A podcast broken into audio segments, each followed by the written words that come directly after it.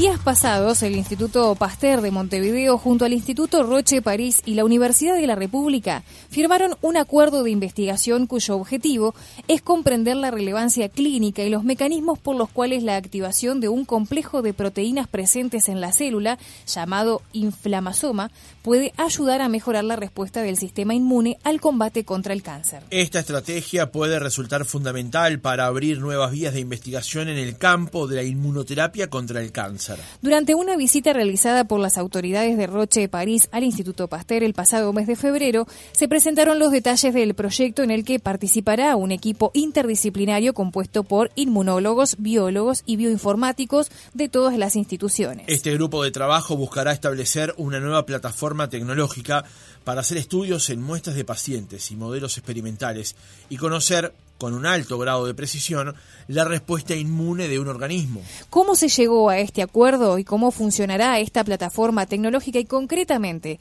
qué tan cerca se estará con esta investigación de conocer la respuesta inmunológica del organismo? Vamos a profundizar sobre este tema con Marcelo Gil, responsable del laboratorio del Instituto Pasteur y coordinador del núcleo tecnológico. Doctor Gil, muy buenos días, bienvenido otra mañana. Buenos días y muchas gracias por la invitación a hablar de este tema. Bien, eh, como lo decíamos en la introducción de hoy de mañana, cuando presentábamos el reportaje, eh, doctor, usted em, eh, es un tema muy complejo donde va a tener que, quizás que, hacer como una explicación de nivel escolar para que todos podamos comprender porque realmente es, es algo muy interesante, pero a veces para los que no estamos dentro del tema puede resultar complejo de, entender. ¿Cómo, ¿Cómo se llega a, a este acuerdo, primero que nada, entre estos, estas tres instituciones? Sí, eh, bueno, es cierto que es un tema complejo, pero bueno, creo que, hay forma, digamos, de poder explicarlo para, para que pueda entenderse. A ver, para empezar por los aspectos más, más conceptuales y más grandes de este acuerdo, digamos, este, hubo un primer contacto con el Instituto Roche de París, donde estaban interesados en llevar adelante un proyecto de investigación en esta área eh, con nuestro laboratorio en el Instituto Pasteur y en la Facultad de Medicina. Eh, y bueno, se delineó un plan de trabajo en función de eso y, vimos rápidamente que eh, para poder eh, hacer esa investigación de manera óptima precisábamos una tecnología que no existía en Uruguay. Entonces, en ese contexto también se sumó Roche Uruguay, intentando favorecer el desarrollo del proyecto y fue muy importante para poder eh, adquirir junto con el Instituto Pasteur eh, un equipamiento que es clave para esta tecnología. Eh, concretamente, nuestra área de trabajo, como lo explicaban ustedes, tiene que ver con la respuesta del sistema inmune en el cáncer. Es decir, todos sabemos que nuestras defensas del sistema inmune son muy importantes para protegernos de bacterias y de, y de virus, entre otros patógenos, pero hoy en día sabemos también que las defensas juegan un papel muy importante en defendernos contra el cáncer.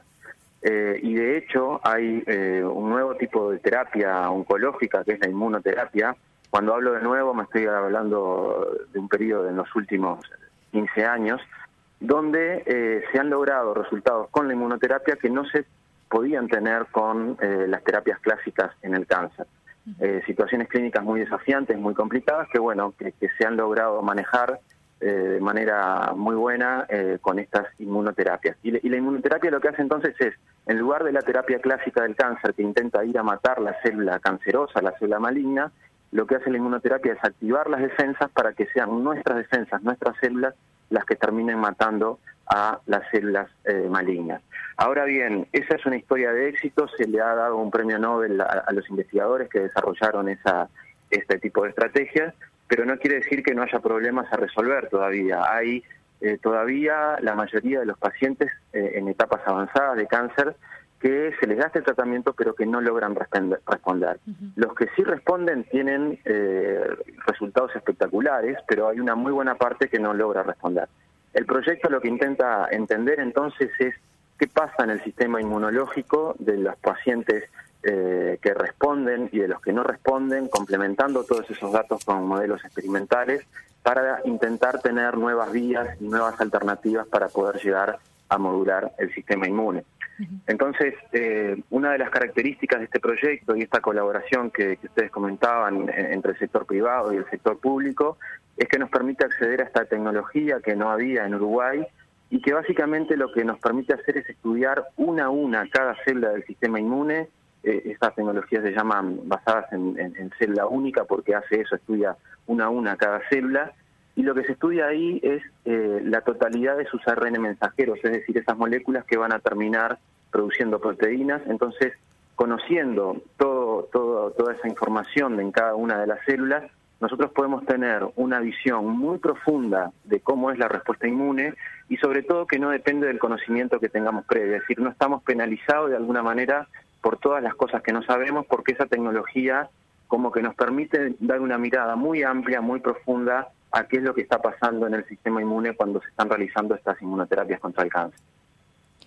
Bien, doctor, ¿y cómo, eh, por ejemplo, a esta tecnología que usted dice que Uruguay no, no, no tenía, no, no se ha podido acceder porque por un tema de, costos o porque, por ejemplo, todavía no, eh, no hay gente en nuestro país que esté capacitada para manejar ese tipo de tecnologías? ¿Cómo, cómo se dio allí la llegada de esta, de esta nueva herramienta? Sí, el, equipamiento en sí eh, no es eh, particularmente caro eh, dentro de lo que es el equipamiento científico, que, habitualmente son, cosas obviamente muy complejas y, caras. Lo que sí es cierto es que la realización de los estudios luego sí tiene un costo todavía que es muy alto. Eso muy probablemente ha hecho que, que, bueno que se retrasara de alguna manera el uso de esa tecnología en nuestro país. Pero bueno, es cierto que cada vez hay más grupos de investigación eh, en Uruguay que a través de colaboración con empresas, con apoyo de ANI, de, la CECIC en otros casos, eh, o que accediendo a financiamientos internacionales que son más importantes que los locales, permiten plantear la posibilidad de hacer este tipo de estudios. Y la importancia radica también en que eh, estos estudios son como el gol estándar muchas veces en, en estas áreas, eh, y de hecho han generado avances muy significativos a nivel del, del, estudio de la respuesta inmune. Por ejemplo, hay estudios recientes que sugieren que eh, situaciones médicas donde el sistema inmune no se creía que jugaba un papel importante, a través de estos estudios se está viendo que sí lo es. Por ejemplo, el desarrollo de placas de ateroma, que son responsables, por ejemplo, de los infartos de, miocardio. Eh, hay estudios recientes usando esta tecnología que sugieren que podría haber un componente de autoinmunidad, una cosa que hace unos años era totalmente impensada. Entonces, este tipo de tecnología muy fina está eh, revolucionando muchos aspectos de la medicina y del estudio de la fisiología y bueno, por eso es que estamos muy contentos de poder contar con, esa tecnología. Y en cuanto al otro aspecto de tu pregunta, de si la, experiencia en Uruguay, digamos, las expertise eh, están, eso claramente sí, eh, y claramente también implica un trabajo interdisciplinario eh, precisamos eh, inmunólogos que interpreten eh, esos datos que se van a generar, pero también en la preparación de todo ese proceso los biólogos moleculares juegan un papel muy importante y a través de estos estudios se generan una enorme cantidad de datos que son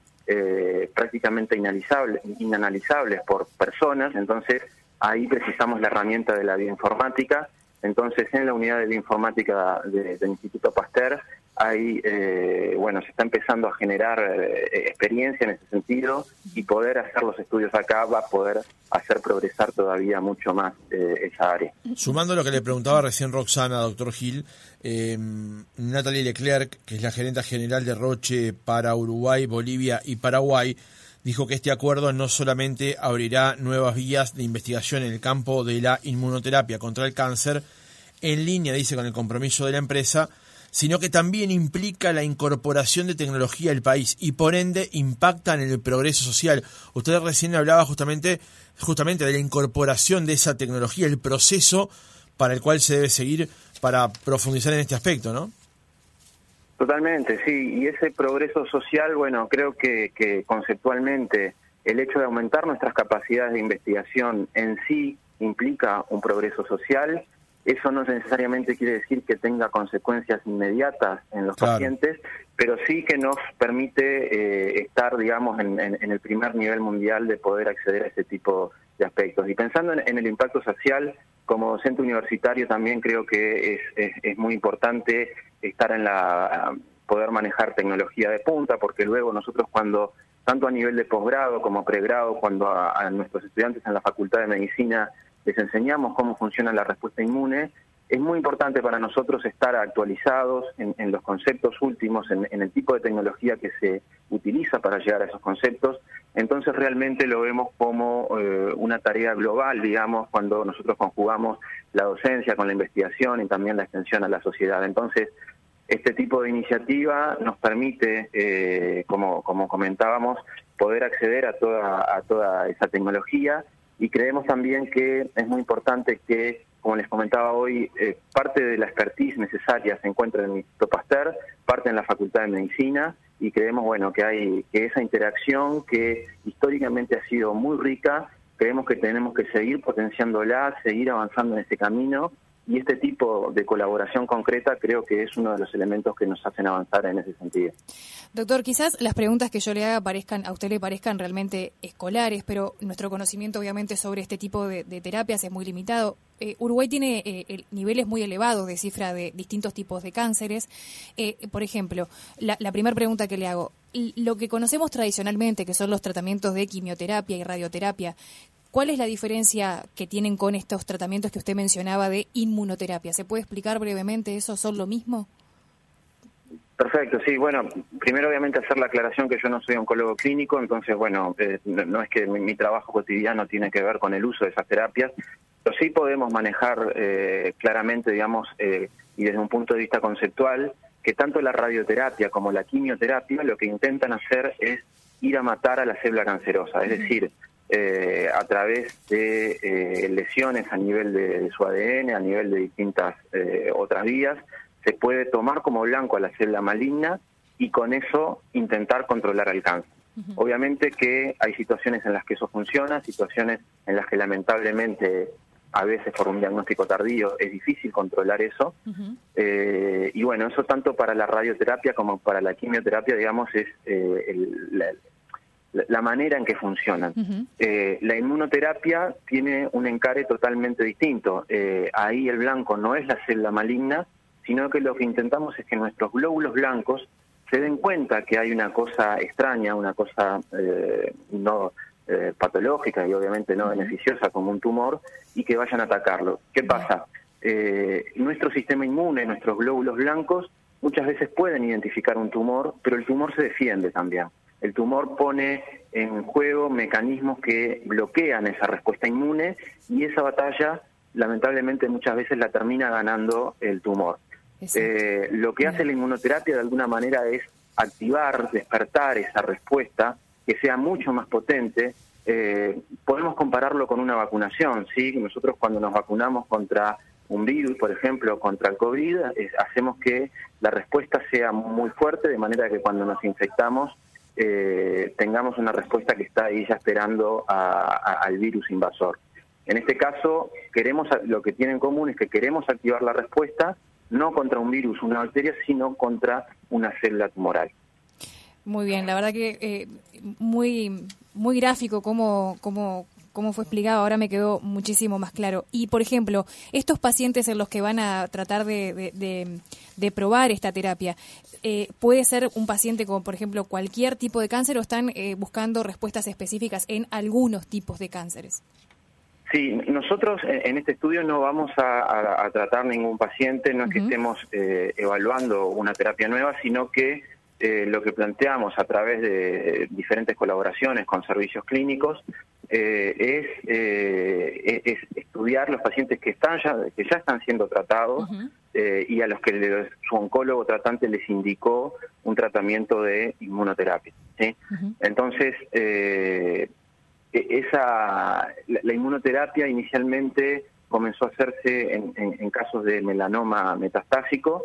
luego, al ver que había resultados muy buenos, ese tratamiento se fue expandiendo a otros cánceres y hoy es una cantidad muy variada de cánceres donde eh, la sobrevida global y la sobrevida libre de enfermedad se ha logrado mejorar de manera significativa con estos cánceres. Y, una cosa que eh, ha sido de alguna manera una revolución también dentro, dentro de esta gran revolución de la inmunoterapia es que hay veces que eh, independientemente del tipo de tumor, se puede llegar a indicar la inmunoterapia dependiendo de algunas características eh, propias de esa célula maligna. Entonces, bueno, eso ha, marcado de alguna manera un cambio también de cómo, de cómo se indican los tratamientos en los distintos tipos de cánceres que ha traído la inmunoterapia. Doctor Marcelo Gil, responsable del laboratorio del Instituto Pasteur y coordinador del núcleo tecnológico, muchísimas gracias por haber compartido estos minutos aquí con nosotros en otra mañana. Muchas gracias a ustedes por el interés y bueno, estamos a las órdenes. Muchas gracias.